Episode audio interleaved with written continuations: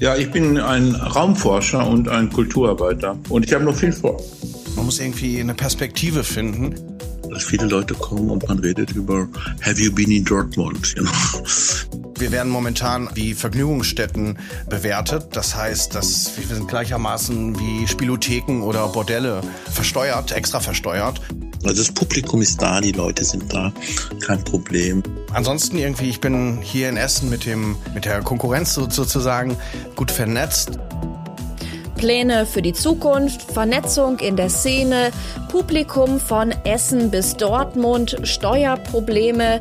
In dieser Folge von Blaues Rauschen geht es um Clubs. Und damit herzlich willkommen. Ich bin Kira Preuß und wir stellen heute zwei Veranstalter vor, die beim nächsten Festival Blaues Rauschen ihre Location bereitstellen. Kai Shanghai vom Hotel Shanghai in Essen und Dimitri Hegemann, der knapp 30 Jahre nach dem legendären Tresor in Berlin nun in Dortmund seinen neuen Club Tresor West eröffnet hat. Beide Clubbetreiber haben seit über einem Jahr gezwungenermaßen die Pause-Taste gedrückt und wir haben mit ihnen über diese Situation und die Konsequenzen daraus gesprochen.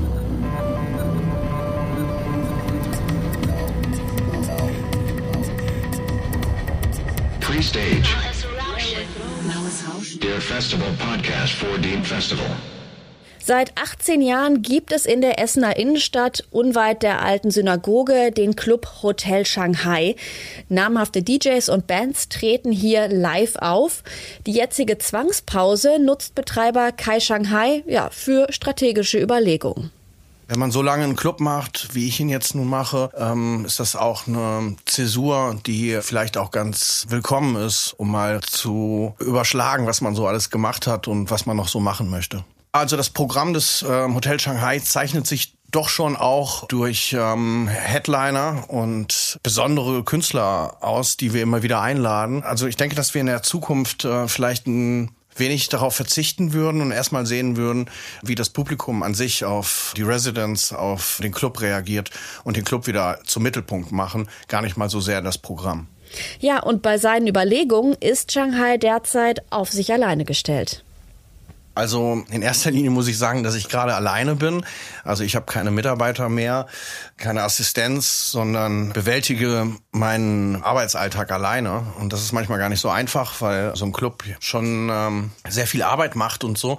Auch wenn er äh, nicht geöffnet ist, äh, muss man sich um viele Sachen kümmern, die dann irgendwie weiterlaufen. Und ja, und vor allen Dingen das Allerwichtigste ist, man muss irgendwie eine Perspektive finden. Und das ist das, was mir am, am schwierigsten in der Zeit gefallen ist, dass ich meinen Mitarbeitern keine Perspektive mehr bieten konnte. Und das war so eigentlich so der traurige Punkt, weil die immer noch bei mir bleiben wollten. Aber ja, ich konnte das mit keinem guten Gefühl aufrechterhalten und deswegen musste ich die meisten Leute entlassen, ähm, alle entlassen, ja. In solchen Phasen ist es dann gut zu wissen, dass man doch nicht völlig alleine kämpfen muss. Ja, wir sind jetzt erstmalig äh, vernetzt. In Berlin gibt es so eine äh, Vernetzung unter den Clubs schon länger mit der Clubkommission und ähm, bei uns ist es jetzt die Lina.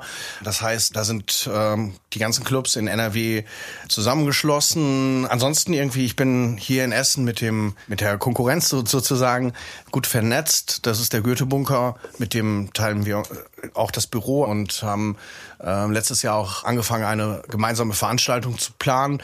Dann kam die Pandemie dazwischen und daraus resultierend gab es dann nur diese Soli-Shirts Passion du Dance Floor vom Goethe-Bunker und dem Hotel Shanghai, ja.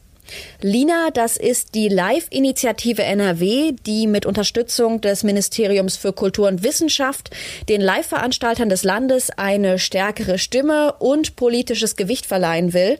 Passend dazu bietet das Ministerium auch Fördermaßnahmen für Clubs und andere Kulturorte. Ja, es gibt ähm, so ein Zehn-Jahres-Programm, ähm, das sich auch schon vor der Pandemie mit dem Clubsterben beschäftigt hat. Da geht es darum, einfach solche Orte, Spielorte, Kulturorte, wie wir es sind, zu schützen und zu stärken. Wir werden momentan wie Vergnügungsstätten bewertet. Das heißt, dass wir sind gleichermaßen wie Spielotheken oder Bordelle versteuert, extra versteuert. Und ich finde, das ist so eine große Ungerechtigkeit, weil letztendlich oder so bieten wir den Leuten Kultur zu einem Preis, der es auch äh, vielen Kids noch möglich macht, irgendwie sich mal ein Konzert anzugucken. Und ja, und dann ist es schon hart, äh, wie viele Abgaben und wie viele wie viel Belastung das für, für jemanden aus der privaten Kulturwirtschaft bedeutet um Shows zu machen, die nicht immer ausverkauft sind, aber die immer wichtig sind und die man auf jeden Fall mit Herzblut machen muss. Doch auch darüber hinaus ist für den Essener Clubbetreiber Unterstützung wünschenswert und sogar notwendig. Absolut. Ich meine, wenn ich mir jetzt einen äh, DJ-Act oder einen äh, internationalen Künstler einlade, der vier- oder fünfstellig kostet, dann ist das natürlich erstmal mein Risiko und das sehe ich auch ganz klar so.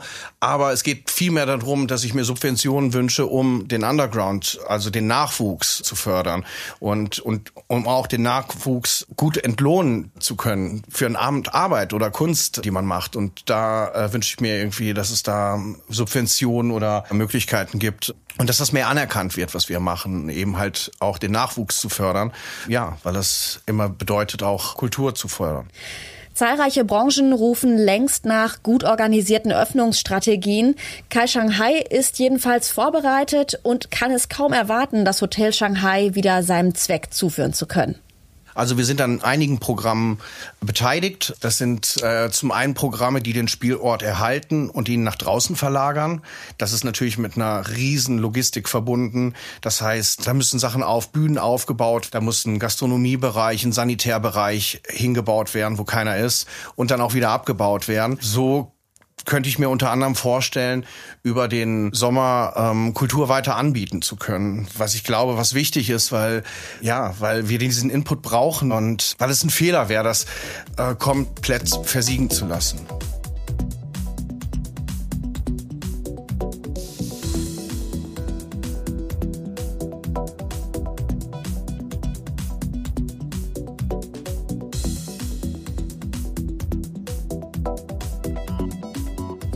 Knapp 40 Kilometer östlich. Hier hat sich der gebürtige Westfale Dimitri Hegemann einen Traum erfüllt. Im Dezember 2019 feierte der Tresor West sein Grand Opening. Drei Monate später musste er wieder schließen.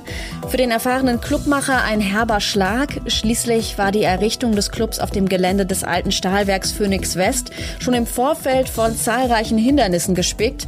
Er kann sich noch gut daran erinnern. Als ich dann zum Gewerbeaufsichtsamt kam und sagte, ich würde gerne einen Club anmieten, eine Art Audiogalerie, ein Ort, wo sich verschiedene Kunstformen verbinden, also Allianzen bilden, also bildende Kunst, Lichtkunst und aber auch ähm, Sound natürlich, auch Literatur, alles wollte ich da verbinden. Schwerpunkt natürlich Musik und Nachtkultur wollte ich dort entstehen lassen.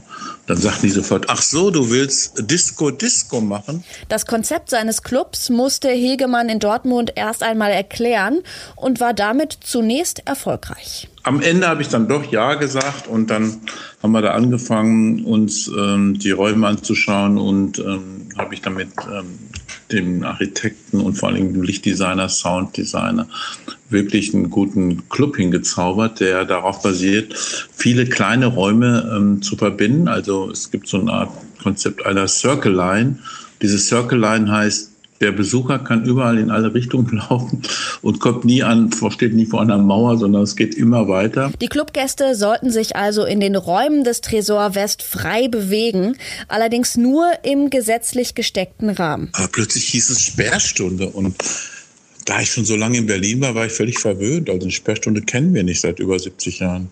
Mein Gott, um, plötzlich um 5 Uhr oder halb sechs mussten dann 600, 700 Leute äh, den Club verlassen.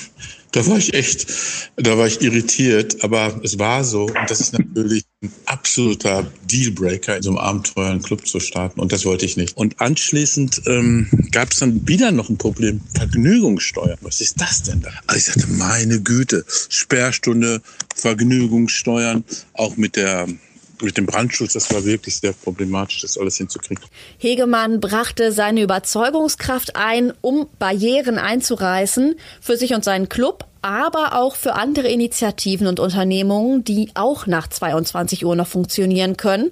Mit seinen Erfahrungen aus der Hauptstadt und der Nachtkultur dort hat er dafür auch Argumente. All diese Unternehmen machen immerhin aufgrund einer funktionierende Nachtkultur einen Mehrumsatz für Berlin von 1,5 Milliarden Euro. Das ist viel. 9000 Leute arbeiten allein in dieser Branche. Das heißt also, so eine kleine äh, Szene, also Aufbau, ähm, wäre sinnvoll für Dortmund, auch fürs Ruhrgebiet.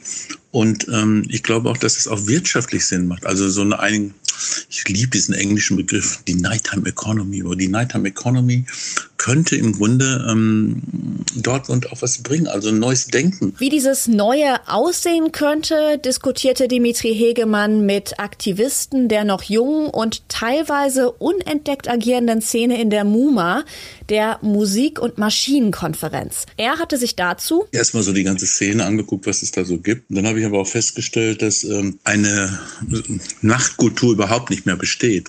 Dass es früher zwar Aktivitäten gab, dass es Plattenläden gab und so, aber so real in Dortmund war letztendlich nichts los.